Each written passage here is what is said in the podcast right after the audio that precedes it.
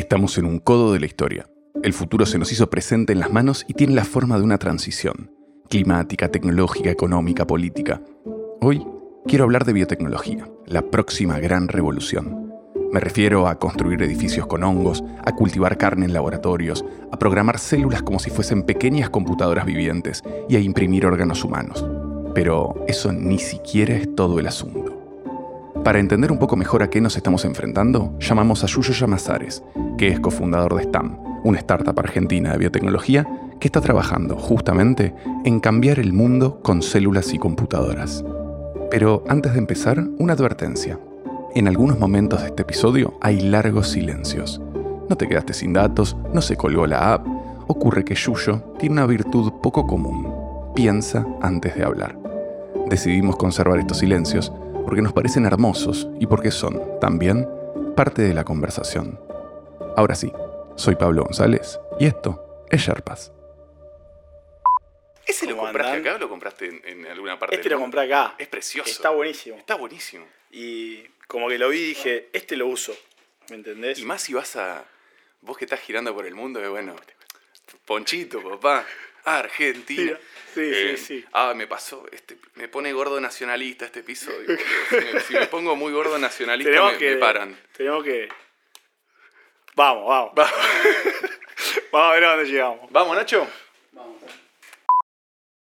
Episodio 6. La disrupción de la vaca. En diciembre de 2022, la Casa Blanca publica un informe que abre con, Querido señor presidente, estamos al borde de una nueva revolución industrial, una revolución que emerge de asombrosos avances en biotecnología. La biotecnología pronto nos brindará la capacidad de programar nuestras propias células para curar enfermedades, cosechar carne sin preocuparnos por el impacto climático, diseñar microbios para descomponer plástico en los vertederos y usar biomasa en lugar de productos petroquímicos para fabricar los materiales que usamos en nuestra vida diaria. La magnitud, el, impacto que se prevé para todo este conjunto de tecnologías e industrias es full, full revolución industrial. Eh, vos, Yuyo, laburás en esto. Quería preguntarte para empezar si esta analogía es acertada, si se pasaron o inclusive si se están quedando cortos. Buen día. Buen día. Es un hermoso futuro. Eh, y es como una fantasía que comparto y creo que haciendo el trabajo que hay que hacer puede suceder y pueden ser que se estén quedando cortos. Digamos, en el momento en que empezamos a poder diseñar la materia que nos compone, cambian un montón de cosas de lo que es posible y de cómo nos ordenamos entre nosotros, ¿no? Eh, así que compro, creo y trabajo en eso, digamos, en, en- En- en ese, a ese lugar. ¿En qué pensás cuando decís esto de em, cambiar la materia que nos compone? Y, y- y me gusta porque fuiste- hiciste como un quiero retruco, pero hay que laburar, ¿no? Em, dijiste se están quedando hasta cortos y fuiste directamente a la materia, a cambiar la materia que nos compone. Quiero examinar esas dos, esas dos ideas. Como que ahora tenemos un montón de lecciones para, o, o conocimiento para aprovechar que la naturaleza ya eh, aprendió y pone a disposición nuestra, si la queremos escuchar. Y un poco estos últimos 30 años lo que pasó es que pudimos empezar a entender ese lenguaje de, cómo la naturaleza resuelve problemas y cómo los problemas que nosotros tenemos podrían resolverse de formas parecidas. Eh, entonces, este statement que, que lees creo que va hacia ese lugar, es decir, hay todo un espacio de soluciones que la naturaleza desarrolló que ahora nosotros tenemos acceso a usarlas y entender cómo eso transforma eh, nuestra sociedad y qué oportunidades abre. Pero ese desarrollo de tecnologías naturales no tenía una intención, no tenía una filosofía eh, humana, sino que tenía un equilibrio, una, esto de reproducirse, a ver quién es mejor reproduciendo su propio código, ¿no? Como, y, y ahora capaz tenemos la oportunidad de imprimirle a ese lenguaje todas las ideas, toda la cultura, todo el entretenimiento, ¿por qué no? Toda la moda, que quizás esas no eran cuestiones que la naturaleza prioriza, pero nosotros podemos expandir. Entonces, ahí donde creo que se queda corto. ¿Entendés? Em, ¿Cómo luce esa, esa revolución eh, industrial, ese tamaño revolución industrial? Em, y me gusta porque es basado en la vida e imprimiéndole filosofía e intención humana a, lo vivo, a la, a la matriz eh, que viene evolucionando hace 4.700, no sé, 4.500 millones de años. Em, ahora 2.0 con filosofía. Claro. Es como el- ese, ese periodo, el periodo aburrido que hablan de, bueno, no pasaba nada hasta que de repente empezó a pasar algo y eh, pasamos de hacer punta de flecha a hacer una computadora en un tiempito así. Como que se podría decir que la biología fascinante como es, pero como que estaba aburrida diciendo, che, no juegan conmigo. Y de repente nosotros decimos, bueno, dale, vamos a jugar y vamos a hacer esto. Con lo que eso significa, ¿no? Porque de vuelta, ¿no? Estamos empezando a poder manipular la materia que nos hace. Y eso abre todo un, un espacio de incertidumbre de quién lo va a hacer, qué preguntas se va a hacer a sí mismo antes de hacerlo, por qué lo vamos a hacer. ¿No? Como un avance muy rápido en la tecnología y ahora estamos empezando a dar pasos con CRISPR, con la secuenciación de virus que quizás zoonóticos que todavía no llegan a la humanidad, pero que los queremos entender para que estar listos para la próxima pandemia. Bioseguridad, cómo hacemos para entender cómo los, eh, las enfermedades se mueven alrededor del mundo y prepararnos mejor. Y eso requiere toda una infraestructura con herramientas muy sofisticadas que nos dan información muy personal. Nos hablan de la genética de cada persona que compone una sociedad y también nos dice si la enfermedad está presente o no, pero también nos da un montón de información sobre a esta persona este tipo de drogas le hace bien o le hace mal, tiene predisposición a estas condiciones más adelante en su vida. Y de alguna manera llegamos a este lugar donde colectivamente necesitamos saber esta información y después también hay como un avance sobre esa privacidad de esa información de cada individuo que quizás no quiere que esté compartida o no quiere que la use otra organización para algún desarrollo o para tener un insight valioso. Y eso es un poco creo que el, el momento que estamos hoy. Estamos tratando de entender todo este recurso genético, toda esta información, cómo la vamos a usar. ¿Cómo la vamos a usar para que mm, colectivamente nos ayude a todos? ¿Y cuáles son las barreras que no podemos cruzar? O que decidimos que todavía, por lo menos, no las vamos a cruzar. Me gusta porque te, te pregunté y me imaginé una respuesta sobre de crecer edificios y hablar con Ah. los animales y, y- y fuiste a un lugar re interesante que es fuiste directamente a la identidad humana eh, y las barreras duras sobre las que vamos a tener que hacernos eh, preguntas concretas. En- hace un, un par de semanas vino Mati Greenberg, hablamos de inteligencia artificial eh, y terminó en lugares parecidos. O sea, terminó en estas preguntas de eh, si alimentamos un sistema con, bases de datos que vienen de identidad humana, ¿qué le pasa a esa identidad humana cuando se convierte o cuando la convertimos subrepticiamente en un, recurso compartido? Eh, ¿Cómo nos cambia la identidad, la convivencia con esos sistemas técnicos? Eh, vos te hiciste directamente preguntas de seguridad, preguntas éticas, preguntas filosóficas.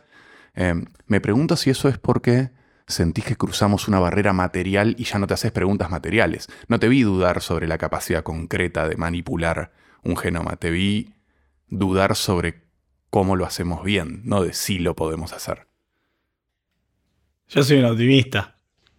Eh, y como realmente creo en la voluntad humana en resolver problemas y hacerlo, digamos, con, con mucha vehemencia y mucho éxito cuando se lo propone.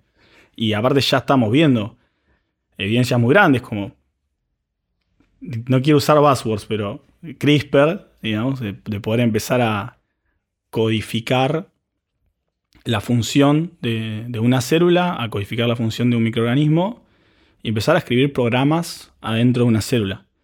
Que eso pareció una locura, hoy ya no lo es, de hecho es algo que se está haciendo y la gente le preocupa entender cómo y para qué. Y después está que bajó muchísimo el acceso de entrada a estas tecnologías. Entonces no es solamente si lo puedo hacer, es capaz lo puedo hacer en mi garage. Capaz que lo puede hacer cualquiera. Capaz que lo puede hacer cualquiera. Cosas que nos cambian para siempre. ¿No? Me fascina la tecnología como herramienta de transformación. Y por eso capaz elegí hacer esto. Pero en ese proceso después decís como, bueno, si esta tecnología va a estar en las manos de todos, ¿cómo tiene que ser la experiencia de todos para que esa tecnología se use bien? Si todos podemos hacer algo que nos cambia para siempre, estaría bueno que todos quieran hacer cosas que nos cambien para siempre Para para, mejor. Entonces, eh, ahí es donde a veces hay, hay catarsis. Em, me gustaría como eh, invitar a otras personas a entender dónde está esta frontera. em, y yo traigo que hace 15 años, lo que imaginábamos, lo que reconocíamos como biotecnología, em, y digo 15 años porque yo estaba terminando la carrera en esta orientación, en, biología, bio- biotecnología, biología molecular, y lo que nos imaginábamos era que biotecnología era eh, hacer cerveza, hacer queso, hacer algunas enzimas industriales, hacer insulina recombinante, que era una- un- hermoso, eh, y sacar plantas resistentes a campo. Y yo me imagino que 15 años después el imaginario es radicalmente distinto. Vos estás parado en esa frontera, vos das un montón de cosas por entendidas, por asumidas, por, resueltas. Me pregunto cuál es ese imaginario para vos de lo que la biotecnología puede hacer. ¿Vos pensás en queso, cerveza, insulina recombinante y plantas resistentes o, o pensás en otra cosa cuando pensás en lo que la biotecnología hoy puede hacer? Yo pienso en la biotecnología como la forma en la que la naturaleza esté en el centro de todas las actividades humanas. Que la naturaleza sea el motor, el nuevo motor industrial de la humanidad. Y son estas fantasías, ¿no? Son como esas ganas de que sea así y en la biotecnología encontramos una forma que nos permite llegar a eso.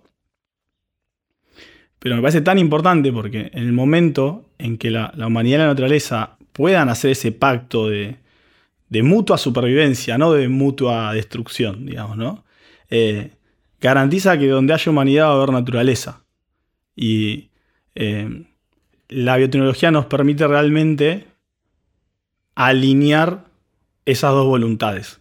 Las voluntades de que todos tengan lo que necesitan y más de lo que tienen hoy, y que puedan vivir plenamente y ejercer todos sus deseos, y que eso suceda en un espacio en donde todos podamos vivir, y que haya un espacio que nos contenga y que, que nos permita experimentar todos esos deseos en carne y hueso, no en un programa, ¿no?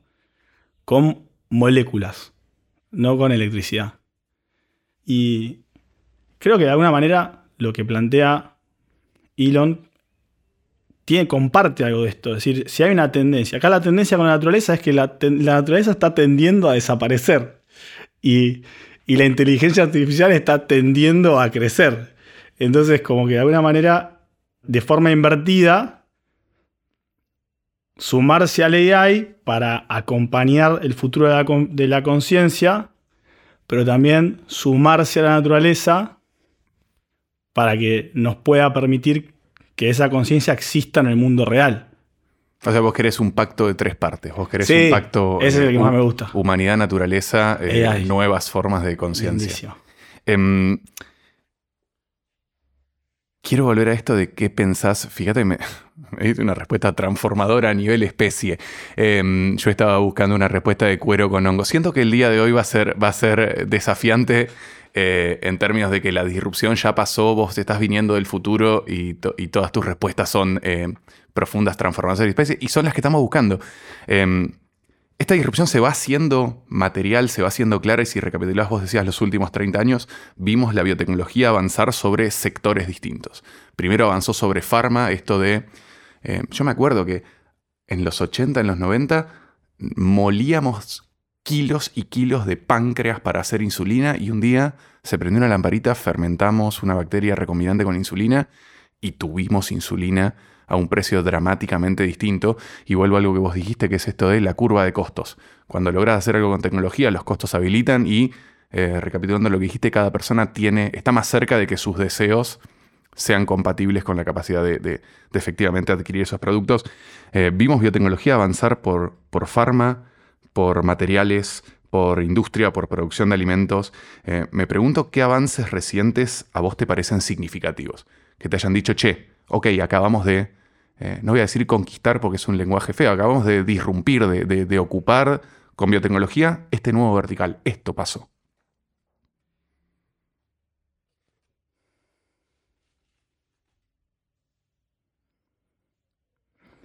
Yo creo que las tecnologías de próxima secuenciación, digamos, de, de nueva generación de secuenciación, cambiaron mucho porque es secuencias largas.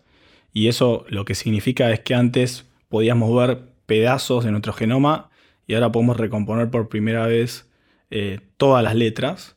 Y eso asociado con el avance de AI y de tecnologías bioinformáticas, más todo el trabajo que se hizo en la comunidad científica, nos permite entender cómo estas moléculas se relacionan entre sí y qué comportamientos sistémicos existen dentro de una célula. Entonces, eso nos permite entender por qué una enfermedad se desarrolla de la forma en la que se desarrolla, en algunos pacientes y en otros no.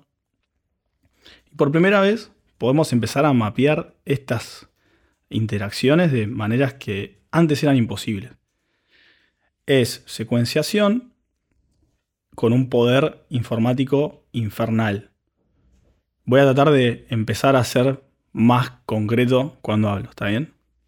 Si vos agarras una célula madre de un humano que puede tener entre 40 y 60 mil genes, que cada de esos genes algunos son codificantes y otros no, o sea, algunos se, se llevan a transcriptos y otros no, pero cuando mirás el nivel de número de transcriptos, estás en el orden de 200.000, 300.000 con sus isoformas y después eso va a proteínas y estás en un orden de también unos 200.000, 300.000. Y esas proteínas transforman el ambiente. Y hay moléculas que las pasan de la situación A a la situación B y mirás a ese nivel de moléculas que son transformadas y tenés medio millón, 700.000 moléculas. Todo eso sucede en simultáneo. Sucede en simultáneo sin que nadie dé una indicación concreta a cada una de las partes, sino que es un sistema que tiene un comportamiento emergente. Todo esto es para decir, una célula es un sistema que excede la capacidad de interpretación de una persona. Es tan complejo que nosotros no podemos imaginarnos 700.000 variables, dejando de lado 3 millones. Y es muy difícil construir insights, y eso llevaba antes décadas. Ahora quizás existe una computadora que puede construir un espacio n-dimensional, o sea, con 3 millones de dimensiones, en donde está observando la variación de cada una de esas moléculas. Y puede encontrar huellas dactilares que le permiten asociar un estado de expresión de todas esas moléculas con una condición. Esa tarea antes era imposible observar ese número de variables y sacar estas conclusiones era imposible. Y ahora empezamos a tener un, amigo, una amigue que le encanta entender altos niveles este, dimensionales y buscar estas huellas dactilares. Y que nos puede decir, no sé qué está pasando, pero esto yo no lo puedo explicar. Y capaz vale la pena que le prestes atención a este punto. Entonces, desde ahora hay un científico de ciencias de la vida que puede aprovechar la informática, la estadística y el generative learning para entender qué es lo no descripto aún. Y eso que te estoy contando es increíblemente nuevo. Es como meses que, que se dieron todas las condiciones para poder empezar a tener ese tipo de insights. Entonces imagínate un AI que es un científico de ciencia de la vida y que puede diseñar ensayos para interpretar mejor el cuerpo humano o, la célula humana. Y que eso sucede en sílico, con algunos ensayos en, en un laboratorio. pero eso es como un- una, una velocidad de escape que aparece y que no sabemos a, dónde va. Claro, vos no lo ves por verticales, vos ves como que cruzamos un horizonte de eventos, ese horizonte de eventos es, lo decías antes, recapitulo para alguien que tenga la cabeza más fuera de un termo de biología molecular que vos y yo, Eh, vos hablaste de la expresión a nivel de los genes, cómo esos genes se convierten en otras formas de codificar la información, que es en ARN, eh, y ese ARN a veces llega a proteína, que la proteína termina siendo la- eh, el efector, la máquina efectora dentro de la vida. Eh, y yo te pregunté por verticales y vos los, desestimaste, porque en el fondo la, la disrupción fue, podemos en- entender un sistema vivo en su complejidad, utilizando herramientas que tienen un año y se destrabó una, una alquimia fantástica. E- Es esto de, es una tecnología lo suficientemente avanzada para que hasta quienes laburamos acá la sentimos muy cerca de la magia. Podemos ver una dimensión que antes estaba Oculta. oculta. O sea, era como, no, no hay acceso ahí. La respuesta, eso es muy complejo. Siempre. Eso es muy complejo. Y de repente aparece algo que te permite que algo que era complejo ahora es difícil. Claro. ¿Me entendés? Algo que era i- inaccesible ahora es muy, muy, muy, muy, muy Es difícil. difícil, pero está. Eh, y eso acoplado a todas las otras tecnologías eh, exponenciales. ¿no? Eh, las aplicaciones de esto son fenomenales. Es como vos podrías llevar adelante un ensayo clínico. Gran parte de ese ensayo clínico lo podrías llevar adelante en una computadora. Y quizás lo que antes te llevaba vamos a decirlo en términos sencillos, mil ensayos, describir o, encontrar una molécula que era satisfactoria, ahora te puede llevar cinco. Eh, y quizás con esos cinco, después no necesitas hacer cinco. O sea, llega un momento en donde quizás no es más necesario. Y más necesario desde el punto de vista teórico, estoy diciendo. No es que se va a sobrepasar una barrera regulatoria o esos ensayos no se van a hacer. Pero imagínate si lo único que fuese necesario para entender cómo curar todas las enfermedades que hoy existen sea electricidad.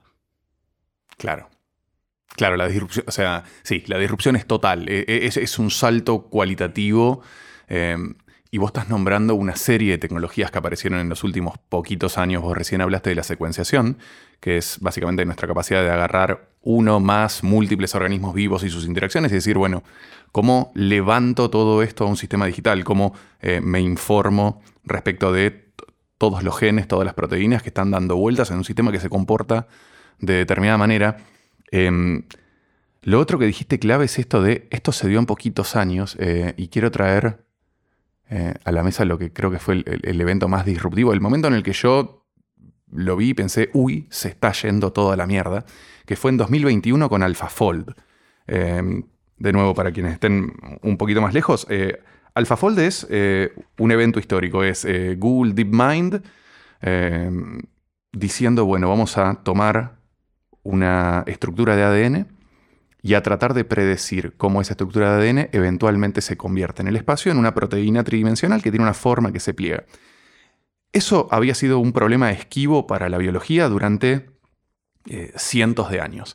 Em, yo me acuerdo inclusive que tenía compañeros y compañeras de facultad que pasaban un doctorado entero caracterizando la estructura tridimensional de una proteína, porque entender la estructura tridimensional te da un montón de pistas sobre su función. Y viene AlphaFold y dice, bueno, voy a usar Machine Learning, voy a agarrar ADN, voy a predecir la estructura esta en el espacio. Y la verdad que da bien, que también da, y da más de 90-95% de predicción. ¿Y los métodos anteriores cuánto daban? 30.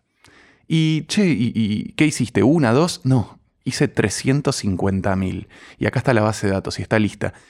Y es un salto completamente disruptivo. Es- es un salto que no, que no nos permite hacernos las mismas preguntas de otra manera. Nos permite hacernos preguntas completamente distintas. Me pregunto qué te pasó a vos hace dos años cuando viste AlphaFold. Cuando, cuando, yo me imagino que debe haber empezado ahí un poco este instinto de eh, alianza tripartita, eh, humanidad, naturaleza toda, inteligencia artificial.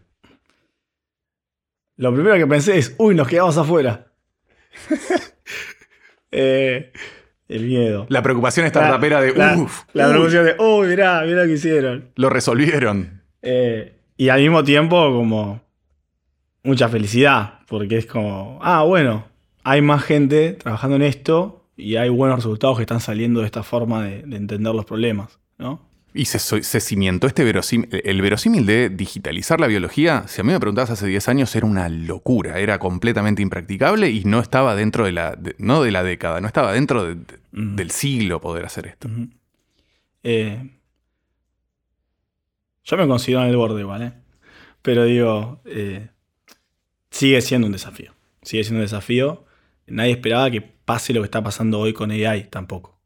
Entonces, como que ese horizonte, ese evento horizonte de AI, la gente pensaba que estaba mucho más adelante.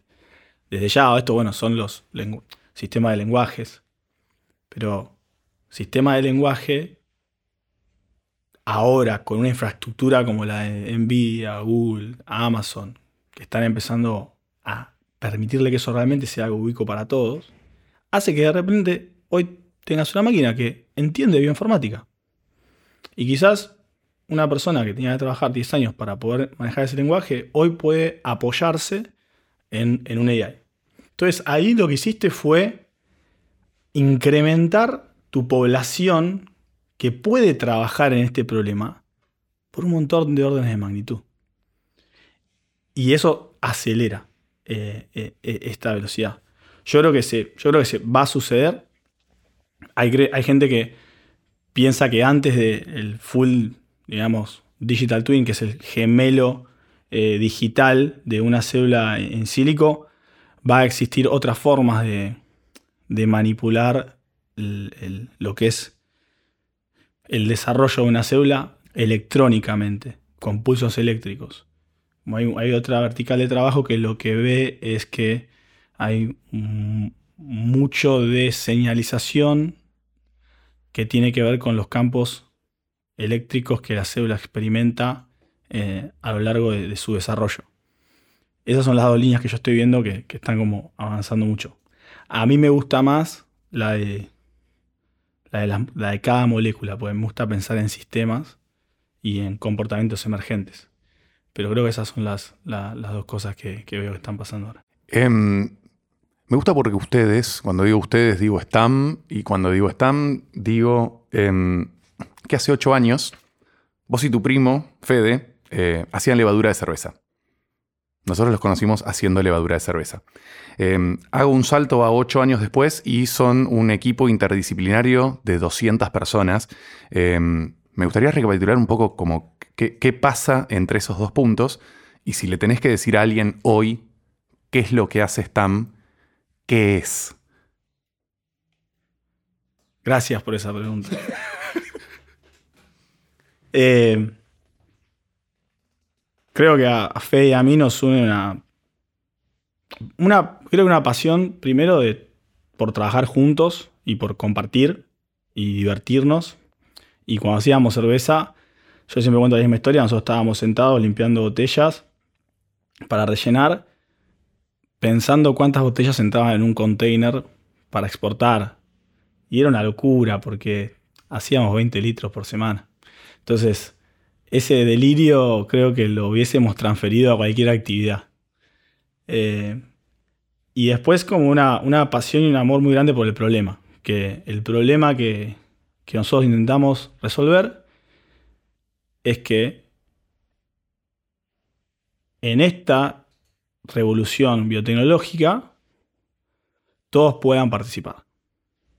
Que todos puedan participar de esa revolución biotecnológica y se puedan autorrepresentar. Más que que los incluyan, que puedan autorrepresentarse. Eh, acá estamos hablando de entender cómo curar enfermedades, entender cómo darles de comer a, a- un montón de, de personas, eh, desacoplándolo del medio ambiente, tecnologías muy poderosas geopolíticamente, eh, que creemos que todos tienen que poder ejercer de la manera que ellos consideren más urgente, porque creo que va a haber un montón de urgencia. ¿no? Y lo que veíamos era un desacople muy grande entre la forma en la que se usan estas tecnologías y quiénes van a necesitar usarlas. ¿no? Porque estamos. eh, y esto es un problema de infraestructura. Si vos necesitas decenas o cientos de millones de dólares para poder hacer este trabajo, y es muy difícil que, la gente piense que es posible resolver problemas con biotecnología. Y lo que nosotros queríamos hacer es poder tratar de buscar formas de que esa tecnología esté disponible para un grupo más grande de gente y que más gente pueda aprovechar esa tecnología. Así es como nace STAM, porque cuando nosotros hacemos levadura para cerveza, ya lo hacemos con el mindset de queremos que haya levadura de cerveza en todos lados. Claro, querían más cerveceros y cerveceras. Y, y queríamos que la tecnología que nosotros desarrollemos para producir levaduras sea algo que sea un copy-paste en cualquier ciudad. Ese insight todavía no cambió, sigue intacto. Lo que cambió fue que nosotros nos expusimos a hablar con gente y que esa gente empezó a ver lo que estábamos haciendo y nos empezó a contar cuáles eran sus problemas. Y nosotros empezamos a escuchar cuáles eran sus problemas y eso fue lo que guió este pivot hacia, hacia farma, hacia células de mamíferos y hacia la microfluídica. ¿Qué es la microfluídica? Es el manejo de volúmenes muy pequeños de líquido de, de forma programada. Y lo que se observa es que cuando trabajas en, microvasculaturas, que una microvasculatura que todos conocemos es nuestro sistema circulatorio, eh, empiezan a aparecer fenómenos que no suceden naturalmente, no, no los encontrás en un vaso de agua, como la capilaridad, como la relación entre superficie y volumen, la capacidad de difundir calor y el régimen laminar. Que el régimen laminar en un líquido te permite modelar muy bien qué le va a pasar a algo que está dentro de esa, de ese, de esa microvasculatura. Claro, laminar como opuesto a turbulencia, laminar como Sí. súper ordenadito. súper ordenado. Y con ese super orden podés diseñar sistemas muy complejos y muy sofisticados que te permiten predecir qué le va a pasar a, a una célula que está ahí adentro. Entonces el ejercicio que nosotros hacemos en STAM es pensar como si fuésemos una célula. Y, o sea, ¿no? Como eh, la, empatía con la célula, ¿no? Hacemos el, ejercicio de meditación, decimos, bueno, 20 micrones, estoy flotando en un capilar, ¿qué me pasa? Para afuera, ¿no? Y con toda esta batería de AI y de secuenciación, después, ¿qué me pasa como célula? Para adentro, todas esas moléculas. Y, y con ese insight empezamos a- a construir. Empezamos a decir, bueno, ¿cuáles son modelos de, que funcionan? Nuestro sistema circulatorio funciona, nuestro sistema respiratorio funciona. Sí, la microvasculatura de las plantas, las estructuras de, las, de los pulmones de los insectos. Claro. Existen un montón de modelos de lo que se puede aprender, infinitos, y bueno, hay que elegir uno. Eh, yo, yo vengo de la agricultura, entonces lo que elegí fue la- las plantas, eh, porque me parecen uno de los bioreactores más espectaculares que hay. Las cosas se mueven en, en una dirección o en otra dirección y sobre eso todo sucede, eh, medio mágico. Y dijimos, bueno, entendamos la planta como un bioreactor microfluídico.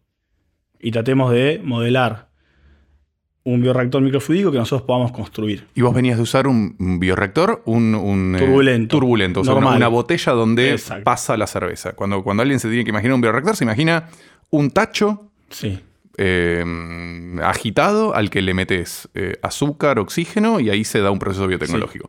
Y ustedes dijeron, no quiero un tacho, no. quiero una estructura compleja, tridimensional, que parezca el interior de una planta y mis levaduras de cerveza o, o- o lo que sea, o esas, eh, ese punto de vista de la célula, no va a habitar un espacio turbulento, va a habitar un espacio una, total y una dramáticamente línea de distinto. ensamblado. O sea, la disrupción de ustedes es pasar de turbulento a ordenado, pasar de eh, pensar en la escala humana, ¿no? A vos y a mí nos conviene usar una botella, a pensar en la escala celular, que es a la célula no le conviene una botella, a la célula le conviene un entorno de otras características. Bajar lo más posible la variabilidad del ambiente, permitirnos a nosotros hablarle a esa célula cuando queremos para decirle qué es lo que necesitamos hacer en diferentes puntos y pensar en esa trayectoria de la célula a lo largo de un bioreactor como una línea de tiempo que empieza en el principio y termina en el final. Y mientras se mueve durante, a, través de esa línea de tiempo, nosotros podemos hacerle cosas o pedirle cosas.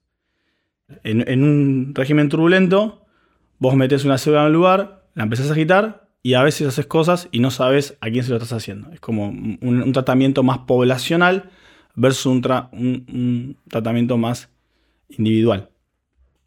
Y eso es la barrera hoy de dos cosas. Primero que al ser sistemas de, infraestructura tan complejos y tan caros, la gente no accede a eso, pero también requerís un talento instalado para poder manipular esta complejidad. Trabajar en régimen laminar simplifica muchísimo el, proceso y baja muchísimo el requerimiento de talento para poder manipular un sistema vivo que produce algo. Entonces ahí, de repente, fíjate, sin hablar de plata, más personas pueden acceder a estos sistemas para usarlos para lo que ellos quieren. Eh, después tenés que, hay otra barrera que tiene que ver con la complejidad de las soluciones biotecnológicas que estamos viendo hoy. Transformación genética, eh, mantener una célula en estado de, de, inmortalidad. Eh, que eso en un bioreactor tradicional es muy complejo. Y este sistema laminar te permite, de vuelta, programar todo lo que tiene que pasar a esa célula para mantener ese estado de, inmortalidad y poder crecer. Entonces ya ahora tiene que ver con que la academia y la investigación está encontrando aplicaciones para la biotecnología que no necesariamente van a ser reales porque la escala necesaria para que esas soluciones nos impacten ni siquiera a todos, primero a algunos y después a todos, no existe esa infraestructura. No existe la infraestructura que pueda llevar adelante esas tareas a escala. Claro, como no había 350.000 becarios y becarias para tratar de descular las estructuras de las proteínas, y AlphaFold dijo, lo voy a hacer de una manera completamente distinta que habilita algo que es 100.000 veces más grande. Sí. Sí, 350 por cuatro años, ahí tenés el salto de, desarrollo, digamos, todo, todo el tiempo que comprimimos, ¿no? Y acá lo mismo, es como quizás vos ves papers de cosas que suceden con células madre o ensayos que suceden en ratones súper prometedores, y después está la pregunta, ¿cómo hacemos para que esto sea verdad para, para un paciente? Y ahí se complica, porque vos tenés que poder garantizar que lo que viste en un ensayo es real en la dosis que le vas a dar a ese paciente. Y es distinto cuando vos trabajás con una molécula que cuando vos trabajás con algo que está vivo a eso que está vivo, que son estas células que van a hacer el tratamiento, hay que poder entender antes de hacer la aplicación que esa célula tiene la misma condición que la célula que se usó en el ensayo clínico. Entonces ahí se suma un nivel de complejidad a validar las metodologías de producción de estos nuevos eh, tratamientos que antes no existía. Antes no, era parte de lo que, lo que era necesario. Eh, y entonces ahí hay que empezar a apoyarse en nuevas formas de producción que contemplen esta complejidad y le permitan a, las agencias regulatorias decir, este tratamiento que observamos que funciona en un ensayo clínico producido con esta tecnología, nosotros ahora podemos garantizar que el resultado va a ser similar. Y acá ya empezamos, estamos hablando de la producción de células y esto de disrumpir a la vaca. Y. ¿Querés que entremos ahí? Yo me quedé pensando que em, toda revolución industrial tiene fases y tiene tecnologías claves, ¿no? Tiene esta cuestión de primero se desarrollan las tecnologías fundamentales. Estoy pensando en eh, el transistor como, como tecnología fundamental, pero también con los conocimientos en electrónica de ese momento. Y vos hablaste de la microfluídica y de empezar a hacer bioreactores, y yo vuelvo a esto de bioreactores, un espacio confinado en el que pasa un proceso biotecnológico. Y ustedes de esa revolución industrial eh, incipiente biológica deciden trabajar en infra.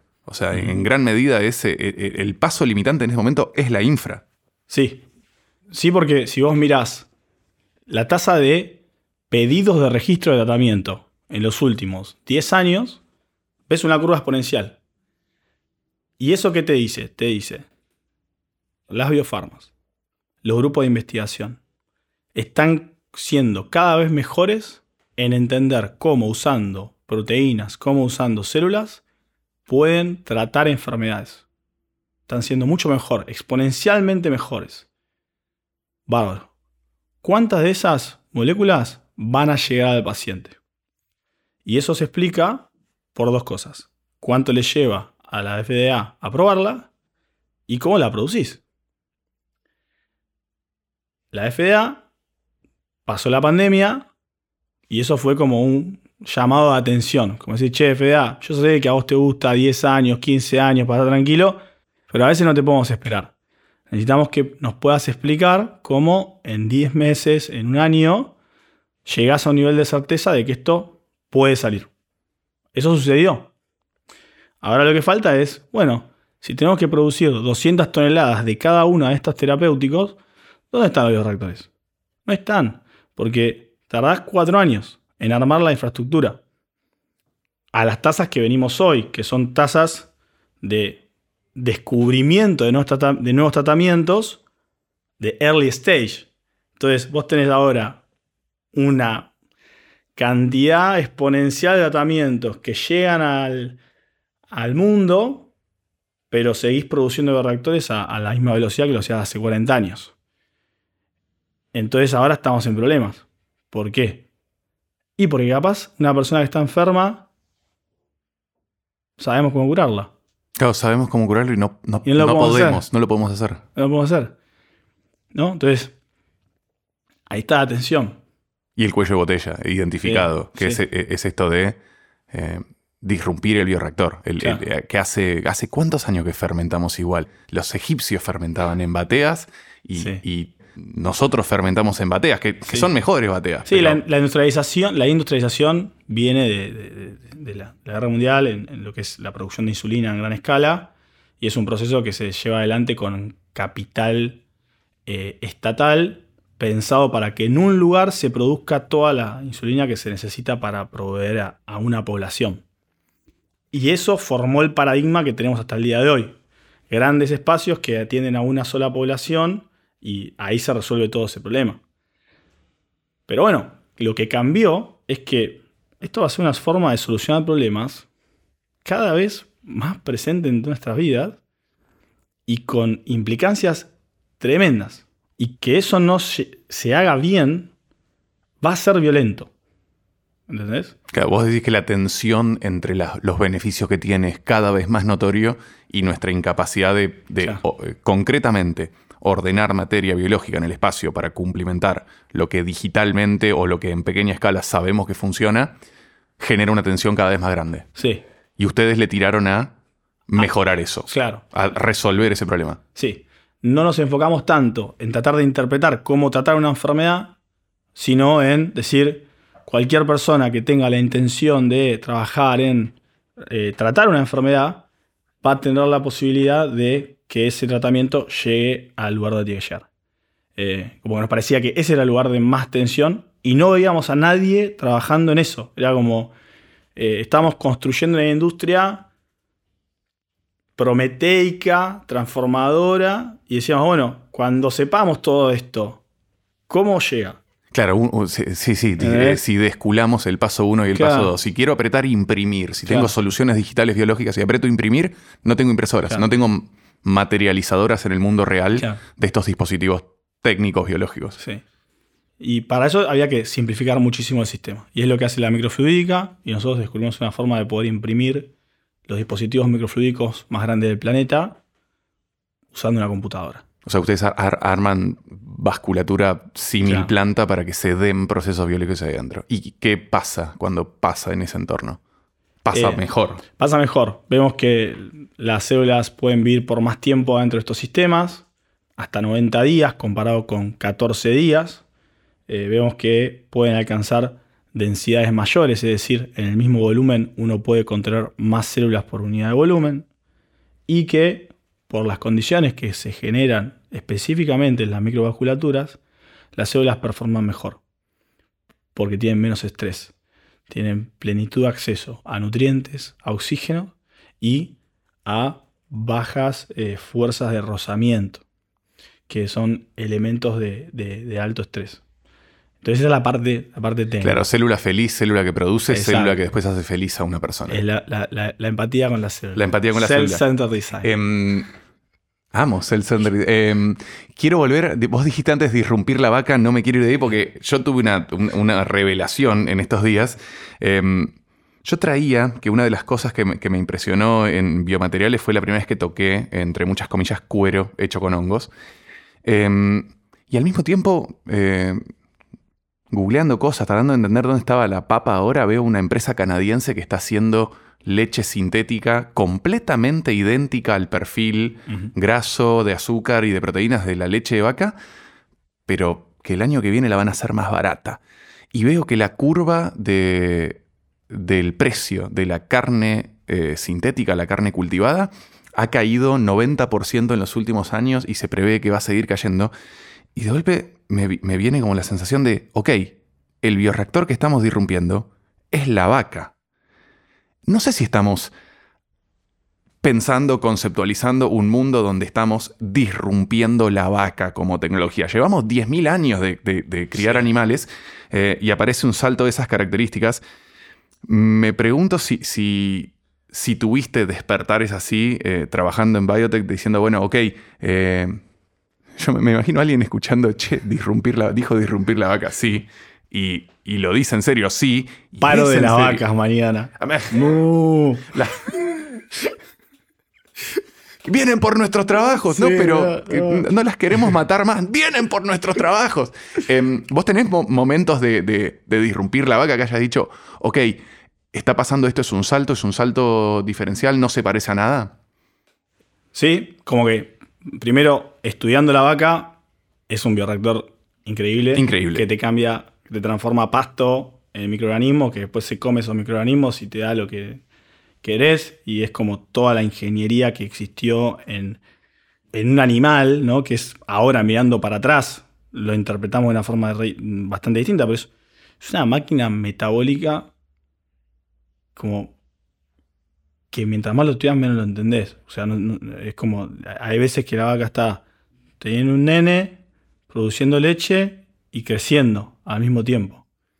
Y está toda la ingeniería de entender cuánto tiene que comer y cuánta energía metabólica llega a la vaca para asegurarnos de que tiene todo para poder hacer todo eso. Eh, y es, es raro hablar de algo que está vivo en esos términos, ¿no? Eh, entonces, como sí, es un bioreactor en el que nos hemos apoyado un montón y que es extraordinario en el sentido de como caso de estudio, ¿no? Mi despertar no tenía tanto que ver con comer carne sintética, sino decir, resolver la producción de carne con bioreactores resuelve la producción de tejido humano. Ok. Y eso es lo que, para mí, como es el- lo que debería alinear a todos. Si vos podés competir con el precio de un kilo de carne en Argentina, pero ese kilo de carne se hace en un bioreactor, ese mismo kilo de carne es lo que cuesta hacer un kilo de carne tuya para curarte.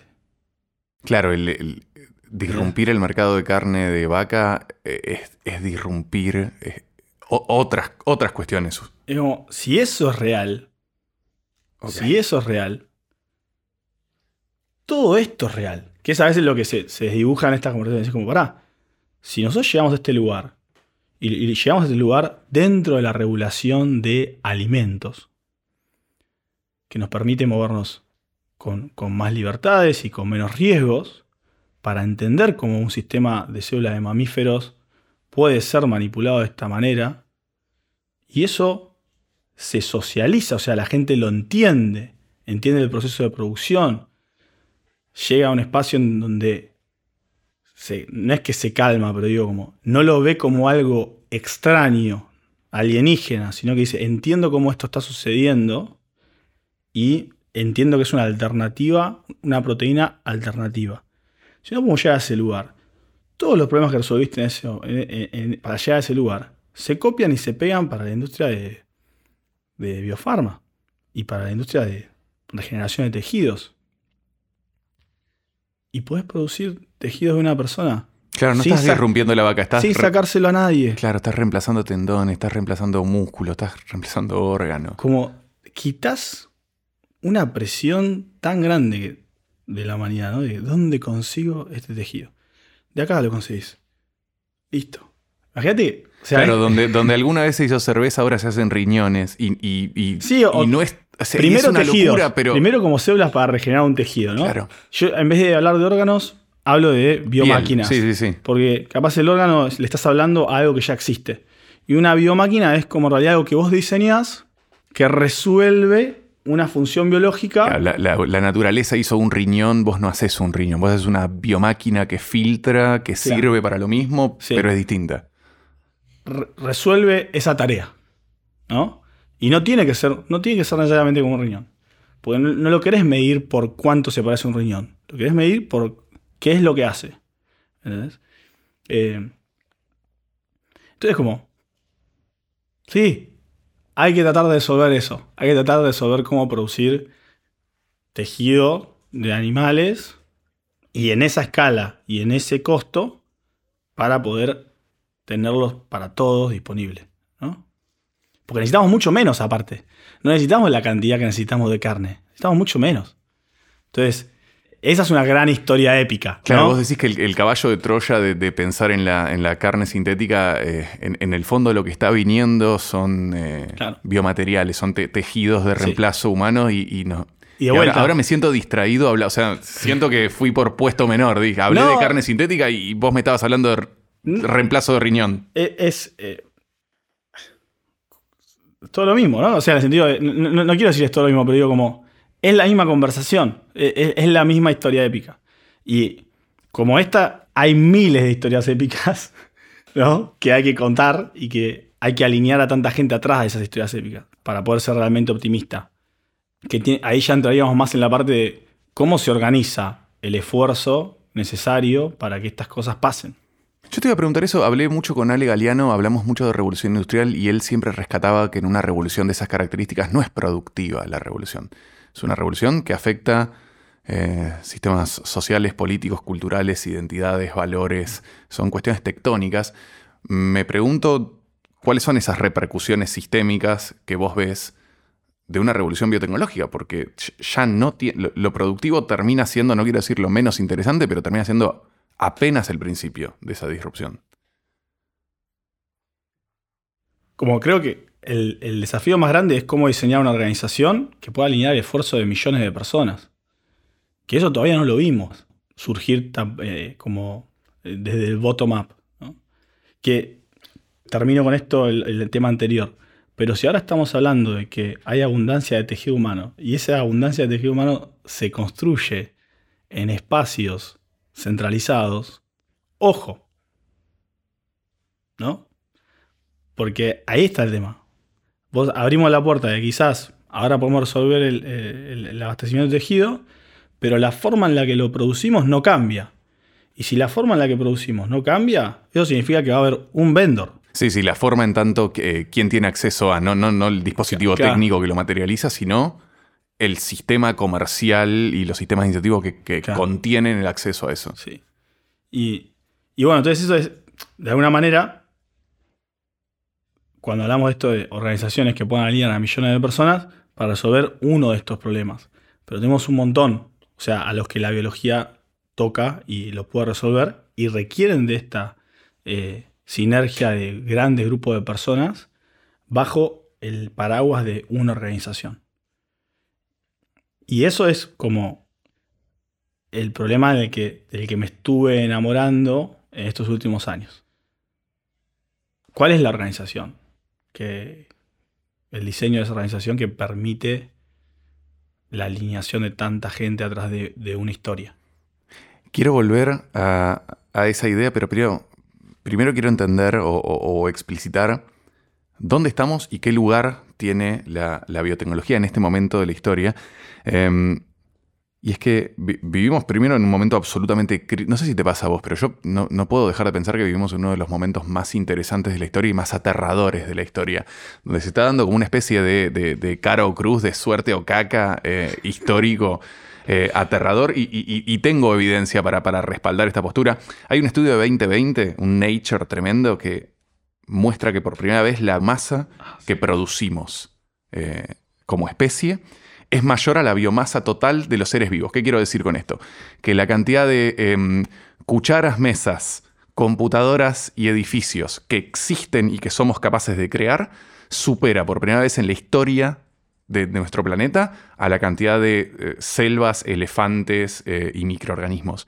Y eso me parece demencial. Y al mismo tiempo, hay estimaciones de que entre 2020, entre 2030 y 2040, el 60% de los materiales que usamos podrían producirse eh, por métodos biológicos, con un efecto muy, muy significativo en el ambiente, porque vos lo dijiste, lo voy a traer para decirlo explícitamente, que es que todos los métodos biotecnológicos son eh, tal vez 10 veces más eficaces en su uso de materia y energía eh, y son tremendamente favorables para nuestra relación sana con, con el entorno. Me pregunto primero si, si- si vos lo ves igual eh, y cómo se vive esa tensión de decir, estamos en el momento de la historia donde ya cruzamos ese umbral, ya nos portamos medio mal como especie, seremos castigados, eh, y al mismo tiempo la biología pelea de vuelta diciendo, eh, esos insumos que hoy haces por métodos no biológicos, los podés hacer biológicos, podemos restaurar ese equilibrio. Pienso en una frase que no es mía, pero que me resonó mucho cuando la escuché, que es, somos la primera generación que efectivamente entiende el impacto que tenemos en el mundo y la última que puede hacer algo al respecto. Entonces, la urgencia de soñar digamos, es tremenda. Es y lo- no es evitable. no, no es evitable. O sea, la, la inevitabilidad, eh, viste, de- de- desde Singularity ya la, ya la abandoné un poco, porque a veces hablar en términos de inevitable no ayuda. Pero como enfrente de lo que vemos, la urgencia es soñar y hacer en función de eso.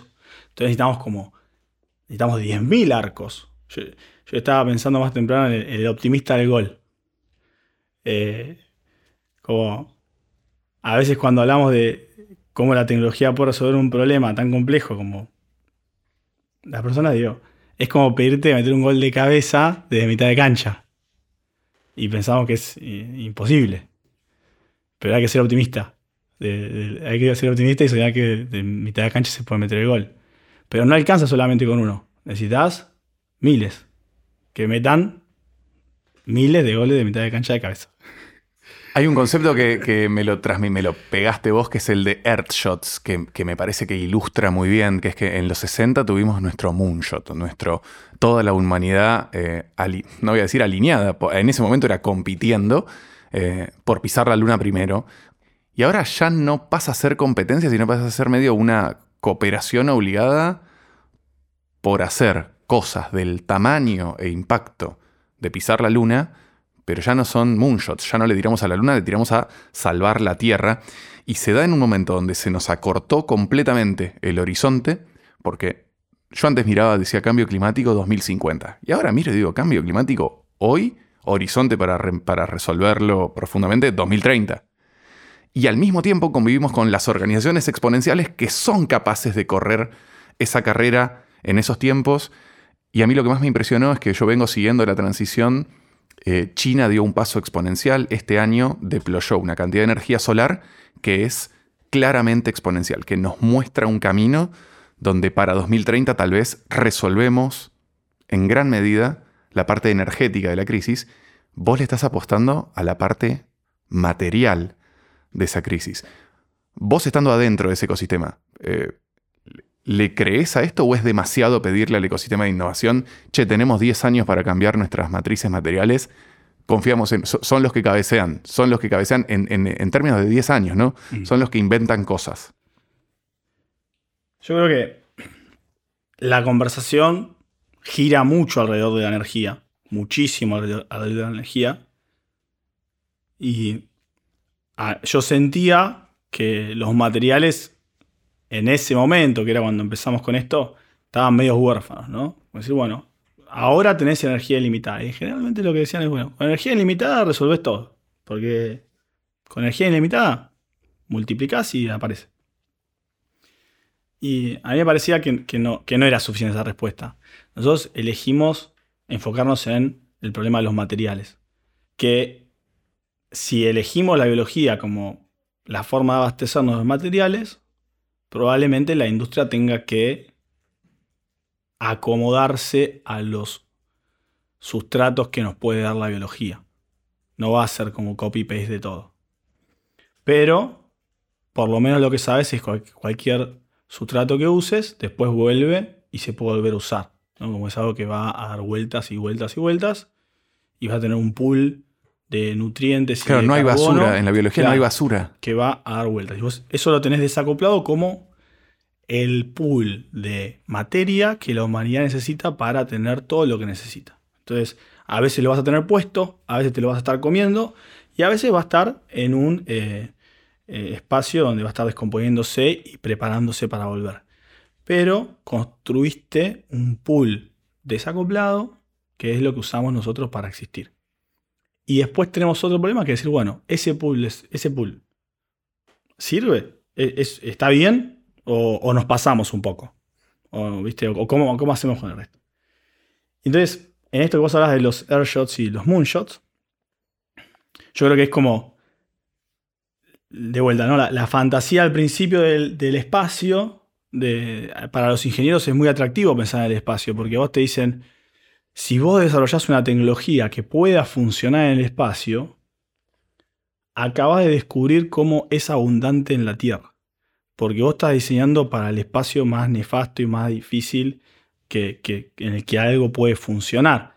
Más si algo está vivo, porque estás en casi un ser absoluto, pero a 37 grados. Entonces, decís, qué lindo desafío pensar en, en- el espacio como, como ambiente de trabajo para que mi tecnología funcione, porque si yo eso hago que funcione ahí, en- la Tierra va a ser fácil lo que empezamos a ver ahora es de forma como medio irónica, como si queremos ir al espacio, tenemos, tenemos que entender cómo vivir en la Tierra. ¿No? Como tenemos que entender cómo, cómo este círculo cierra. Porque este círculo va a estar siempre. Va a estar siempre acá. Esperemos. Por- en, en el sentido de, si hay un humano, el círculo ese va a estar. Entonces, si vos querés que haya un humano ahí, vas a tener que construir ese entorno que lo sostenga. Si nosotros no sabemos cómo vivir acá, es al revés, ¿no? Si no sabes cómo vivir acá, Menos, vas menos vas a saber cómo vivir. Entonces, ahora estamos como en esa vuelta, que me parece. Es como decir, bueno, a ver, ojalá no nos tengamos que morir, el tiempo sea infinito, podamos recorrer el universo y conocer todas las galaxias y conocer todos los planetas, etc. Ojalá. Pero, Sí o sí, este problema hay que resolverlo. ¿No? Es claro, decir, y ese como- problema, vos, vos decías, eh, voy a traer algo de vuelta. En, en algún momento, en alguna conversación, vos conceptualizaste energía, materia e información y a mí me sirvió. Tipo, no, no me lo saqué más, me sirvió para pensar. Eh, me gustaría como recapturar esa conversación para compartirla, cómo conceptualizás vos esa relación energía, materia e información. Porque quiero ir un poco a lo que acabas de decir de si no es la biología, la biotecnología, nuestra apuesta por la gestión de la materia. Eh, la conversación va un poco de, tratar de definir tecnología en tres grandes eh, términos, que es energía, materia información. Y la frase que uso yo para acordarme es, la información le dice a la energía cómo transformar a la materia. Entonces, cuando la información le dice a la energía cómo transformar a la materia, tenemos una tecnología. Y eso puede ser hablar también, porque es como yo sé cómo usar energía para hablar. Listo, lindísimo. Yo sé cómo fundir vidrio para hacer un vaso. Y ahora puedo tomar. Perfecto. Eh, y cuando vos mirás, cuando lo pensás en esos términos, decís, bueno, ¿la información cuesta plata? ¿Cuesta? ¿Qué cuesta la información? Y que, esté, que haya como un, banco de conocimiento que la puede interpelar. Eh, ¿La energía cuesta? Sí. Todavía no lo resolvimos.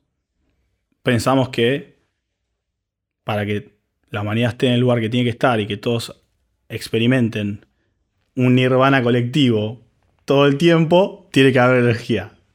Ahora, ¿la materia sigue eso o no sigue eso?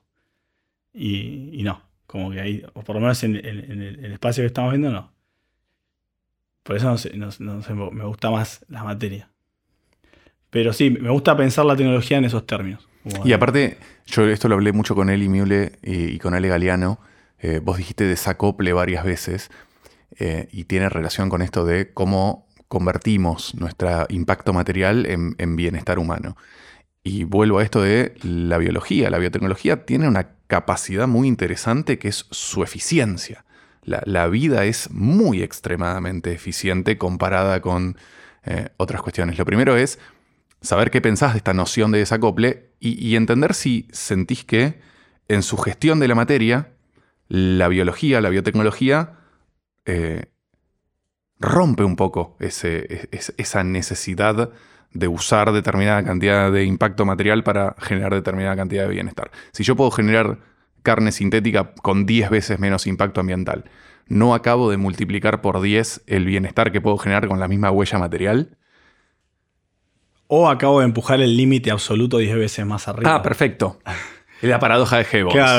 que es el humano no se calma, el humano si hace algo más barato pide más. Claro, digo, ahí está el tema de resolver cómo vivimos acá. ¿no? O sea, eh, creo. Es, vamos a hacer un montón de esfuerzo para aumentar lo que se puede hacer con los límites de la Tierra infinitamente. ¿O algo va a cambiar? Que esa creo que es la, la pregunta que nos atraviesa a todos hoy. ¿no? Decir, ¿querés que trabaje? Yo voy a trabajar. Eh, y vamos a, seguir, vamos a seguir viendo cómo hacemos para que este límite absoluto tire más.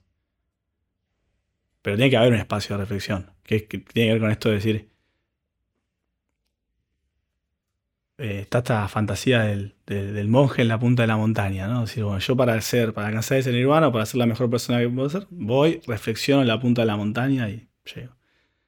Y la realidad es que hoy, si te vas al bosque y que decidís vivir tu vida en el bosque solo, va a llegar la topadora claro, no hay punta de montaña. No hay punta de montaña. O sea, el, próximo desafío es, yo quiero el nirvana, el nirvana colectivo, donde puedo ser la mejor versión mía con otros aparte. ¿no? Y después uno que incluya a todas las colectividades, no solamente a la mía. Hay una disputa medio permanente y quiero eh, apalancarme en esto de cómo pensamos energía, materia e información, em, hay una disputa medio permanente en cómo conceptualizamos el valor de la biodiversidad y de los reservorios de biodiversidad.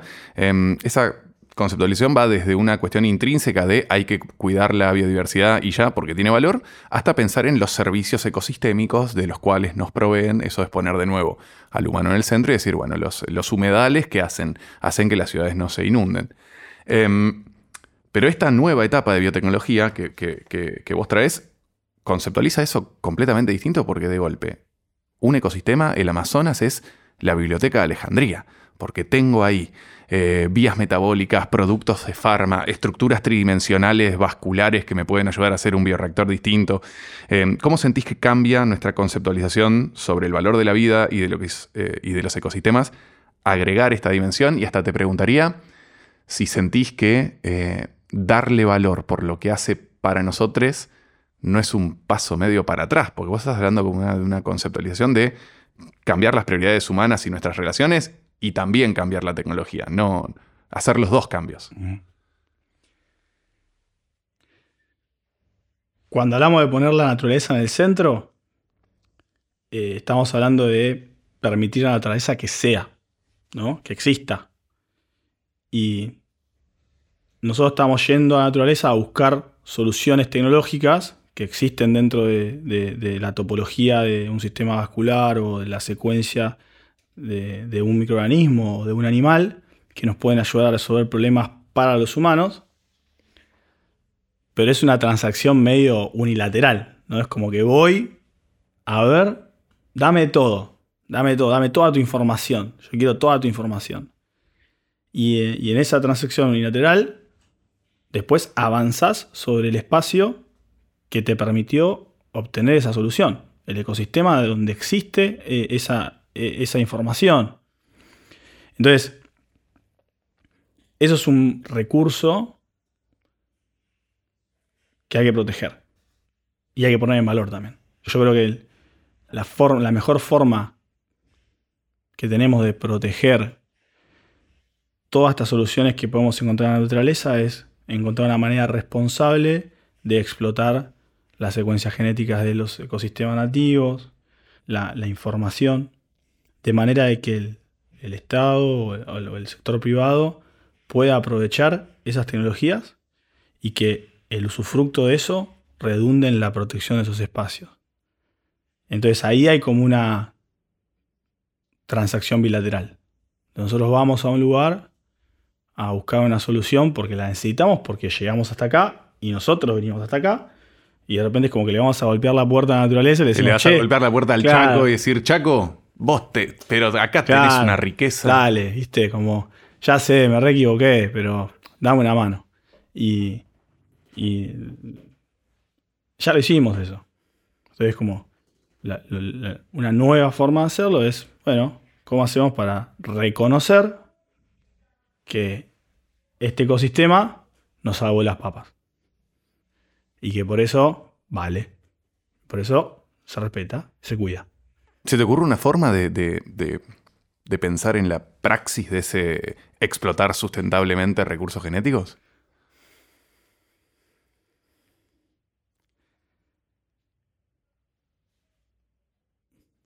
tiene que ser parte de nuestra identidad. O sea, nosotros como, como argentinos tenemos que, tenemos que decidir que esto es algo que queremos proteger y que es valioso. Y tenemos que pedirlo para que haya cooperación entre los organismos que tienen que cooperar para que esta cadena de valor se- exista y se pueda hacer bien. Habiendo dicho eso, tenemos la oportunidad de ser el primer país que lo hace. Porque esto no pasa. No pasó. O sea, Claro. se hizo el Tratado de Nagoya, que trata de, de- de describir formas éticamente responsables de la explotación de recursos genéticos. Y todos estamos de acuerdo que los recursos genéticos tienen que explotar de una forma, reconociendo la pertenencia y la identidad de pueblos originarios, pero también las provincias y los países. Pero no hemos encontrado una cadena de valor que lo haya podido hacer según el Tratado de Nagoya. Argentina pues tiene la oportunidad de ser el primero. Claro, vos querés los acuerdos de Buenos Aires. El día que desculamos cómo Tiene- convertir biodiversidad e información en un, un producto de, de- de- de valor, de exportación. Esto es una cadena de valor altamente compleja porque requiere organismos estatales, ONGs y organismos privados y después hacia, hacia atrás ONGs que protejan un espacio. Entonces es una colaboración, competencia, que requiere, primero, que digamos, nosotros queremos, re- queremos que nuestros recursos genéticos Sí, primero es la decisión, primero es el axioma, primero es el Claro. valor. Claro, es como, "Toma, ahora, ¿esto es importante para los argentinos? Sí. ¿Estos quiénes somos?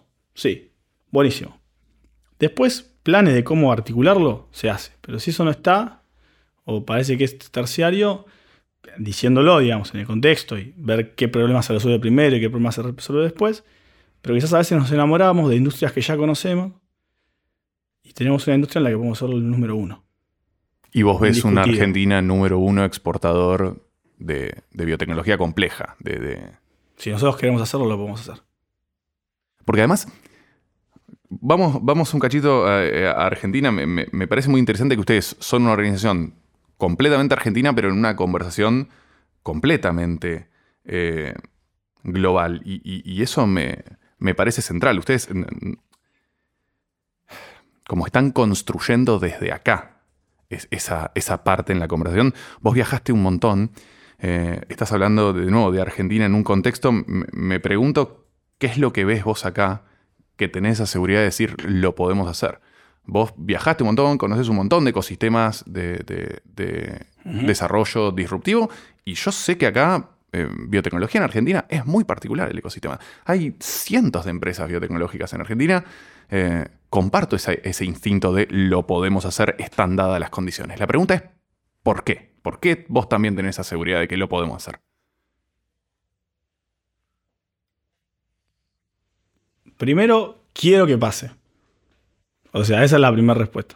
Siempre vamos- primero es querer. Sí, quiero que pase. Eh, después veo un ecosistema joven, pujante, que se apoya en el trabajo de compañías que hace mucho que lo vienen haciendo, investigadores y talento de, de muchas décadas. O sea que hay, hay materia crítica y know-how.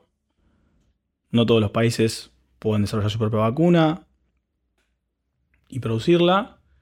Nosotros sí. Y también eh, hemos podido, el mundo ha destacado científicos argentinos en, en ciencia de la vida, medicina. Entonces, creo que ahí hay. Después tenemos eh, quizás cuando vos vas a un ecosistema pujante de biotech, te encontrás con gente de todo el mundo que va, que pues ya es un, lugar más maduro, que va ahí a, construir compañías, pero existen tensiones culturales, donde hay que...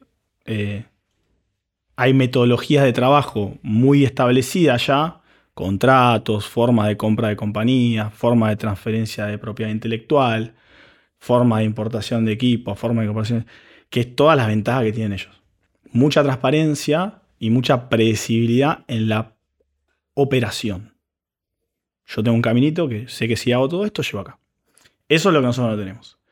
Pero sí tenemos una idiosincrasia compartida de cómo construir, de qué valorar. eh, y creo que después lo más ya cliché que es la pasión, la innovación, la antifragilidad, eh, esta capacidad de adaptarse. Si nosotros podemos darle a este ecosistema la competencia que tienen los ecosistemas de afuera, para mí eso es- explota. O sea, es como eh, es, es muy, muy eh, raro de ver. De vuelta, tenemos que quererlo, tiene que ser parte de nuestra identidad y necesitamos que todos los organismos se pongan de acuerdo detrás de eso y que eso sea más importante que lo demás. ¿no? Que primero sea este ecosistema tiene que poder competir sin handicap. ¿Entendés? Yo, eso es lo que digo. Como, si, ahí creo que somos el uno. Si vos le sacás el handicap a nuestro ecosistema, pasan cosas muy lindas. Nosotros trabajamos para que, la, la comunidad de nuestra compañía pueda operar sin handicap. Y creo que ahí hay una oportunidad gigante porque lo vemos cuando vamos afuera y mostramos el laburo que hacen. La gente está sorprendida. Em, crecer una startup implica aceptar determinadas reglas de juego. Em, una que es muy interesante es que es la lógica inversa a una empresa común. Vos en una empresa común tenés la limitación de la plata. Te, te tiene que entrar plata. Ustedes juegan otro juego que es interesantísimo, que es que reciben rondas de capital crecientemente cada vez más grandes a medida que van mostrando éxito. Em, y eso tiene una expectativa de crecimiento y de desarrollo a una enorme velocidad. Hablábamos mucho con Bea Sauret, la diseñadora, sobre diseño de intangibles. Eh, me preguntaba, en este caso, por el diseño organizacional como valor. Co- ¿Cómo diseñan una organización no solamente para soportar el peso de ese crecimiento, sino para aprovechar ese peso? Porque vuelvo a, ustedes eran 2, 20, 200, crece así. Sí. Es y sigue siendo, y creo que va a ser por los próximos cinco años, el desafío más grande. Cómo contener una comunidad, permitiéndole a cada uno que explore su potencial y que lo haga con felicidad. Extremadamente complejo. Extremadamente complejo. Y eso solamente puertas para adentro.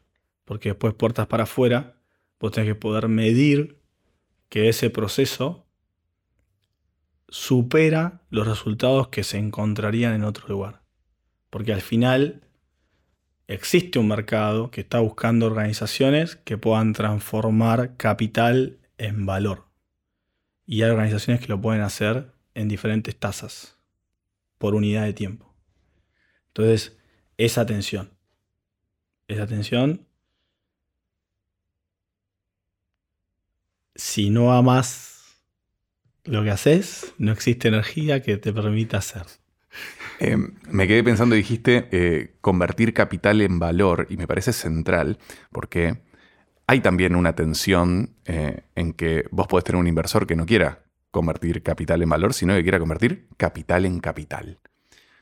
Y, vos tenés una postura que es muy de impacto, muy, de em, la, la, plata como insumo para hacer cosas. Me pregunto cómo navegás la tensión entre lo que puede pedir razonablemente un inversor que es convertir plata en plata, y vos que estás buscando maximizar la capacidad de convertir plata en cosas, en impacto sobre el mundo. Y a esos inversores generalmente no les caigo bien. Cuando se empieza a hablar, ya está, ya perdí. Sí, le decís voy, a proteger la biodiversidad, mm, voy a poner mi plata en otra empresa. No, pero no por una cuestión de maldad, ¿eh? es una cuestión de que hay diferentes momentos, ¿no? Quizás eh, después a ese mismo inversor lo encontrás más adelante y le podés contar la historia que él necesita escuchar sin mentirle, digamos, ¿no? Porque después está el otro, que vos decís, mirá, a mí me encantaría poder sentarme acá con vos y decirte que en, esta, en este periodo de tiempo el capital que vos vas a invertir se va a usar para vender y yo voy a tener esto y voy a poder repagarte en X cantidad. Ese no es el lugar donde estamos ahora. De todas formas, vos vas construyendo relaciones y credibilidad en el tiempo, diciendo, creo que en un año voy a estar acá. Yo estoy acá, necesito tanta plata para hacer esto, y creo que en un año voy a estar acá. Y capaz en ese momento te dicen, mira, buenísimo, no es fit ahora, pero veámonos en un año. Y contame. Capaz esa persona sabe que por los próximos cinco años no vas a estar listo. Nosotros esto ya hace 10 años lo estamos haciendo. Y capaz sabe que en 5 años no vas a estar listo. Pero quiere ver la capacidad de tu equipo de poder definir ese scope de incertidumbre, ¿no? Ese abanico de incertidumbre. Yo voy a estar acá. Bueno, cuando volvés en una estás arriba un poquitito, estás abajo, le pifiaste con todo. ¿En qué cosas le pifiaste? ¿En qué cosas le pegaste? Y, igual, ¿no? El próximo año, ¿mejoraste tu capacidad de, de hacer forecast? Eh, hasta que en un momento se alinea.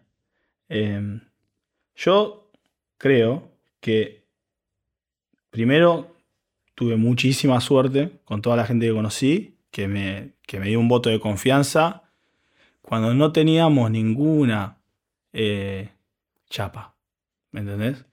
Lo que teníamos era ganas, pero forma de vacapear lo que estábamos diciendo, la locura que... No.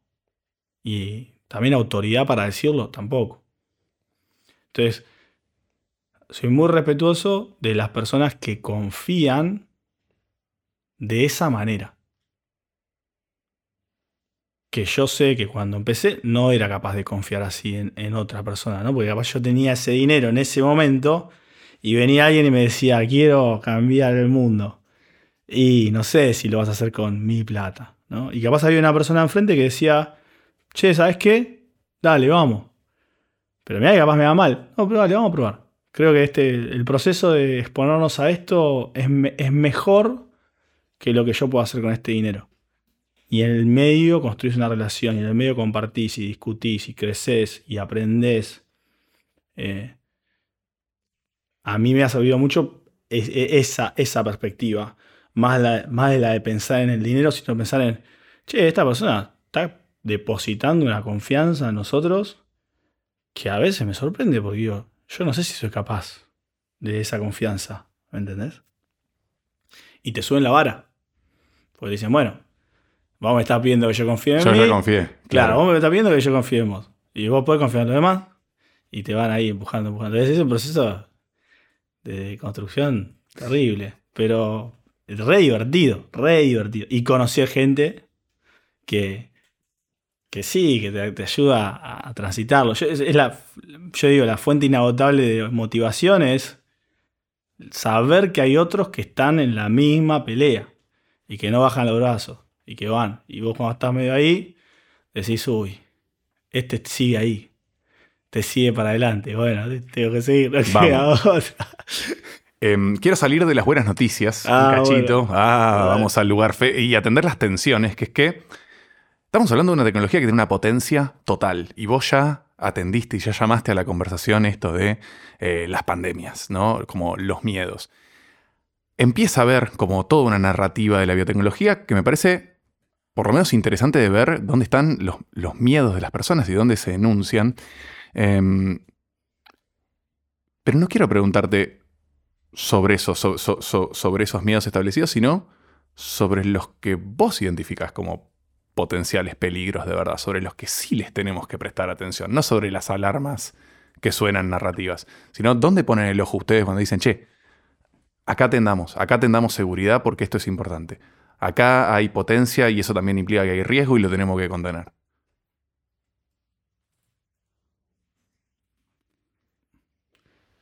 Yo creo que todo deja de ser tan peligroso si sucede entre varias partes que no dependen de sí mismas, ¿no? Como digo, eh, en donde el avance sucede en conversación con el resto.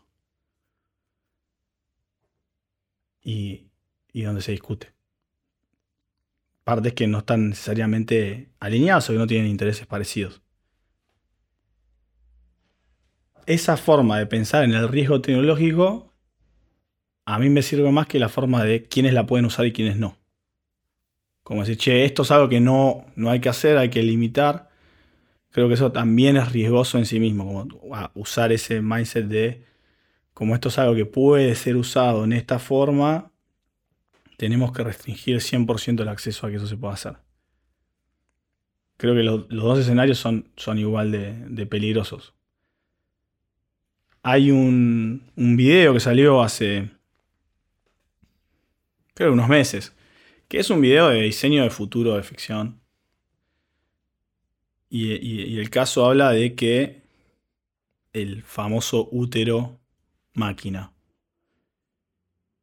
Y se expande un poquitito más a decir, bueno, ese útero máquina ahora lo podemos producir industrialmente y existen edificios donde podemos producir cientos de miles de bebés. ¿Y quién es dueño de eso? ¿Quién es dueño de esa compañía o de esa infraestructura? ¿Para qué se usa esa infraestructura? Para, para hacer un diseño demográfico. Para nivelar la disponibilidad de fuerza de trabajo. Para prepararse para un evento. ¿No? Entonces, como que ese es un camino en donde una tecnología que es riesgosa, por ser riesgosa, se limita al uso, se centraliza al uso y terminas en una distopia donde hay una organización que es dueño de los cuerpos. Claro, la- el, el equilibrio entre la, entre la distopía full descentralizada, em, pandemia en tu casa, eh, el otro extremo de esa misma distopía es full centralización, autoritarismo gubernamental. Y ahí me invita a la próxima pregunta, que es que ustedes se hacen preguntas concretas sobre sistemas centralizados, sistemas descentralizados.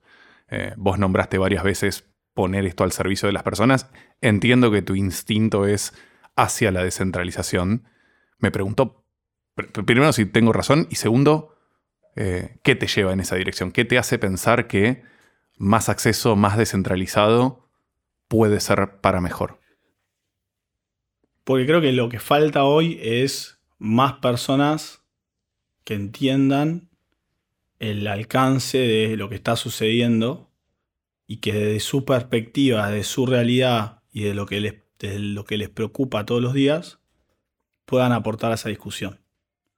¿No? Como si vos tenés una, una conversación que es desde arriba hacia abajo y desde abajo hacia arriba, la conversación de arriba hacia abajo en este espacio está sucediendo. Tenés agentes regulatorios de personas que trabajan hace décadas y construyen eh, lo que a ellos les parece, ¿no? Eh, que entiendo que lo hacen con todo el amor del mundo y O sea, no, no tengo esa paranoia, digamos, ¿no? Pero en una organización estás lejos de la información si estás arriba. Entonces quizás lo que falta es acercarse a la información y que las, los nodos que tienen acceso a la información también tengan esta visión estratégica y esta masa crítica como para interpretar lo que les está pasando y hacer un statement, o sea, hacer un argumento eh, sobre qué les preocupa. O participar de la Claro, conversación de manera agencial, Sí, informada, sí. concreta. O sea, vos querés balancear Para el mí eso es centralizado el- y el descentralizado. Eso es lo más seguro. Para mí eso es lo más. Lo, lo que, lo que nos, nos cuida más de los dos. Del bioterrorismo celular y, Y el autoritarismo claro, de humanos en serie. Em, diplomacia blanda. Lamentablemente todavía ley ahí para diplomacia blanda no lo he inventado. Tengo una última pregunta, que es que toda persona que pasó por acá habló en algún momento del futuro. Y a mí me cuesta hablar con vos del futuro, porque hace tal vez un año y medio, yo venía pensando en esto y hace un año y medio más o menos, estábamos haciendo un, un ejercicio de diseño de futuros, y en un momento vos decís, en el futuro hablamos con nuestros perros. Y yo dije, oh, Yuyo otra vez, limándola, dale, Yuyo, eso no va a pasar, y lo pusimos en un lugar del, del futuro lejano, esto fue hace, no sé, 18 meses, 20 meses. Desde que hablamos eso hasta ahora, yo busqué. Hay, se están usando modelos de Machine Learning para entender lo que dicen los murciélagos, hablar con ballenas. eh, ya hay resultados de gente teniendo eh, interacciones con elefantes. O sea, siento que, que preguntarte a vos por el, por el futuro lejano puede querer decir eh, encontrarse de golpe con una disrupción rapidita. Eh, me preguntaba si tenés otros de esos, si, si, si tenés otro de, esos pensamientos que, que parecen una locura, parecen futuro lejano, y capaz que en, en uno, dos o cinco años se nos vino encima, y ya no es futuro lejano, ya es, es, es parte de la vida.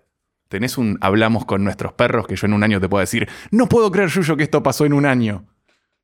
Eh, gracias, gracias por eso. Eh, sí, parte de la fantasía. Parte de la fantasía y que me, me- encantaría, ¿no? A todos nos gustaría hablar con los perros y, creo que existe ese espacio. Eh, sí, a mí me interesa mucho esta intersección de lenguajes entre, entre cosas que son completamente alienígenas, ¿no? Y capaz en, la interacción de hablar con tu perro, te suma lo que vos decías, ¿no? Como ahora hay máquinas que dicen que pueden ver que estás soñando mientras estás dormido. ¿Por qué eso no podría pasar para un perro? ¿Por qué no podrías soñar con tu perro? Digamos. Eh, y, y después, bueno, toda la parte de, de interfase con el sistema nervioso. Creo que hay otro nivel que es molecular, que tiene que ver con... eh, te pasa un toque de dopamina. ¿Entendés? Que en, la conversación con el perro lo que yo trataba de decir era, hay un nivel que, del lenguaje que se queda fuera de Neuralink, que es que qué pasa si podés sentirte así, ¿entendés? Que te suba el ritmo cardíaco, ¿entendés? Que se te abran las pupilas. Claro, vos querés resolver el problema duro de la... Vos, vos querés saber cómo se siente, Claro. no cómo habla. Eh, eh, claro. O sea, en, en- en- en la conversación con tu perro era, está bien, hay una parte de palabras, pero después hay una parte de carne. Claro, ¿Entendés? querés ponerte en su lugar. Eh, y Y- y viceversa. ¿Entendés? Eh, y como que en ese espacio, imagínate si vos agarrás y llegaste a este lugar de inteligencia general, en donde hay algo que te está tocando la carne que es sintético. Y al revés. O sea, vos decís que la próxima barrera es la experiencia, Sí, directamente. sí. Es, es una expansión. Para mí lo que estamos viendo ahora, y espero, o sea, ojalá sea solamente una expansión de la conciencia. O sea, como un, un próximo, una próxima etapa en la conciencia. Y cada vez estamos más conectados entre todas estas formas de, de inteligencia y de experiencia para poder tener este nirvana colectivo que incluya a todas las sentientes. Naturaleza, inteligencia artificial, humanidad. Sí, ahí. Gracias, Yuyo. Nuestro invitado de hoy fue Yuyo Llamazares, emprendedor, innovador y CEO de STAM, una empresa de biotecnología dedicada a hacer que la biomanufactura sea fácil, escalable y repetible, inspirada por la naturaleza y orientada a construir un mundo mejor. Sherpas es un podcast del gato y la caja. Presiona la campanita para suscribirte y entérate cada vez que subimos un nuevo episodio. La producción de contenido es de Juan Cruz Baleán, Pablo González y quien les habla, Rocío Pliegue. Gestión, Laura González. Diseño e identidad, Belén Caquefucu El Solar, Daniela Filipelli y Juan Manuel Garrido. Grabamos en los estudios de Caja Mágica. La edición, técnica y composición es de Ignacio Urbojo. Si querés más abordajes como este, problemas complejos, puedes conseguir todos los libros de gato en elgatoylacaja.com barra. Hacemos este contenido gratis y libre gracias a bancantes. Sumate a bancar en elgatoylacaja.com barra bancar.